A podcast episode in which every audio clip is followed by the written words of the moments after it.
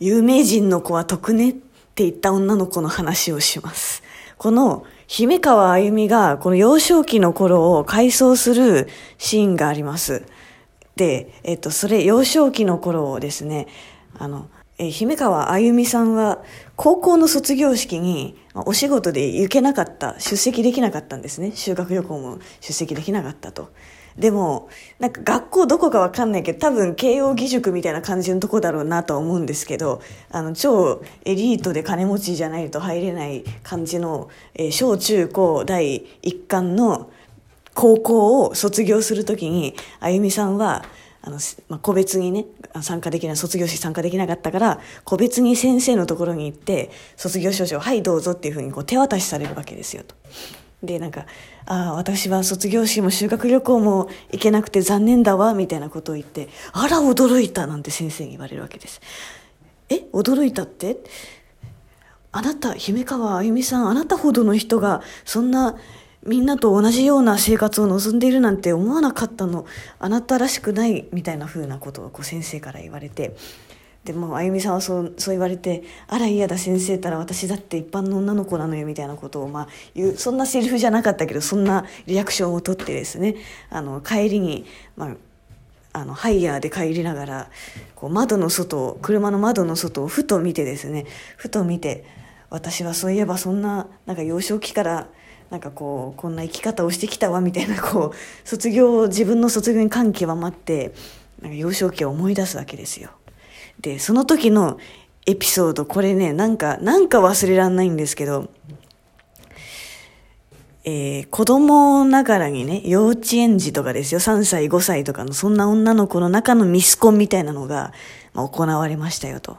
で、あゆみさんが、もう何も、ね、あの、親がどう、親が大女優だとか映画監督だみたいなあの情報はそんなにもう自分でも意識していない状態で、で、まあ、そのミスコンみたいなの受けてるわけですよ。で、他の女の子たちすっごいもう可愛い子ばっかりで、あゆみさんはまあ、もうね、蝶よ花よと育てられているから、私は可愛いのなんて思っていたんだと思うんだけど、でも、参加者の中に、はっと、ぎょっとするほど可愛い女の子がいたわけですね。で、なんて綺麗な子とかって言って、私より綺麗な人初めて見たぐらいの感じで、なんて綺麗な子ってあゆみさんが思うわけです。で、当然あの人がグランプリに決まってるじゃないのと思っていたにもかかわらず、はい、そのコンテストの、まあ、最終発表の時に、第2位その超綺麗な子、名前忘れちゃったけど、あの、その超綺麗なはずの子が第2位で呼ばれたんですね。で、そんなバカなって、なんか、あゆみさんはだんだんこう、青ざめ始める。で、第1位はってなった時に、姫川あゆみさん、おめでとうとかってなって、つまり、自分よりも綺麗な子がいるのを分かっているのに、1位が自分になったと。で、なぜだろうって言ったら、なんか大人たちが、周りでなんか、ほう、これはいいニュースですな、とかつって。姫川監督と姫川、大女優の姫川歌子の娘がグランプリ取ったなんて言ったら、まあ今、歌子さんがスポンサーについてるあの、なんかね、あの子、クライアントからも評判が上がりますしとか、なんかそんな、あの、いかにも大人の事情みたいな話をですね、あの、近くでされるわけですよ。まあ、つまり、そこまで細かく言ってたか覚えてないけど、まあ、姫川あゆみちゃんが優勝しておけば、その両親のあの、今持ってる案件に、あの、価値を上げることができるから、まあ、姫川歌子のスポンサーからしたら当然、ね、あの、いいわけですよね。だからスポンサーが金払って、ああ、やってんじゃないかとかね。まあ、姫川歌子が出演している広告を扱っている広告代理店が動かしたんじゃないかというね、みたいな、そ、そこまで細かく言ってなかった気がするけど、で、というのがあり、あゆみちゃんはもう3歳児ながらに、あ、私の実力じゃないんだわっていうのを悟るわけです。で、それでなんかパチパチパチとか言ってなんか壇上で表彰されながらも、なんかこう落選した女の子の中で、そう、狐みたいな顔のなんか、あんま多分選ばれなかった女の子が、有名人の子は得ねとか言いながら拍手をしているっていう一枚があって、あの一枚ね、なんかすごい、あゆみさんは、嫌だ、こんなの嫌だとかって、私が一番じゃないのに、私が一番じゃないのに、一番ってならなきゃいけない、それはパパのせい、ママのせい、嫌だ、こんなのとかって言って、なんか頭がおかしくなりそうになるわけですよ。で、そっからあゆみさんは決心します。もうパパやママを恨むんじゃなくて、もう、一番になろうと。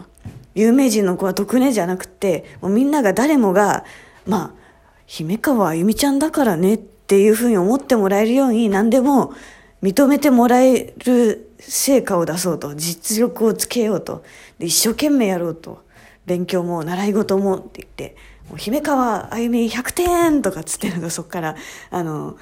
テストも常に満点であの習い事もいつも一番でみたいなのをもう徹底的に血眼になって達成していや、あゆみさんはさすがだよね、とか、ね、あの、ひいき目なしに認めてもらえるように努力している少女の子供のあゆみちゃんのコマがね、あってね、あそこは、マジでやる気なくした時にあそことりあえず見ると、マジ小学生でさえこれだけやってんだから頑張ろうっていう風になっちゃうから、なっちゃうから、これ、あゆみさんが高校卒業するところまで読まなきゃいけないんだけど、最初あゆみさんって多分中学2年生とかからの、ね、第1巻だと始まるから、あの、どうかあの、そこまでは読んでほしい。最後まで読めとは言わない。あの、あゆみさんが高校卒業するまでは、少なくとも、あの、国民、皆、義務教育の一環で読んでほしいなと思いますと。ああ、なんかもうちょっと、もうちょっと、あのね、このね、あの、ストーリーに直接影響はしないけど、けど、実はじわじわと聞いてくるみたいな、その、あゆみさんという性格、人間、キャラクターを、こう、に、血肉をつける、肉付けするエピソードって結構いっぱいあるんですよね。で、今日のその幼少期の話は、それを、まあ、ある意味だから原体験ですよねあゆみさんが努力家になった原体験なんだけどその一部に過ぎないなんかこれをもっと今のちょっといい話みたいになったんで次はあの最初にあゆみさんが現れた時のあの竹比べの時のですねあのお先にってやみたらしく言うシーンとかをちょっと紹介することで高飛車な歩みの一面もちょっと見せたいなと思ってます。はい、今日はここまで。あ、あの、少女漫画喫茶のあの配信者の方、本当にありがとうございます。なんかツイッターでね、あのね、あの、ちょっとトーク紹介していただいたりなんかしたのをちょっと見ましてですね。ありがとうございます。ガラスの紙の話しましょう。はい。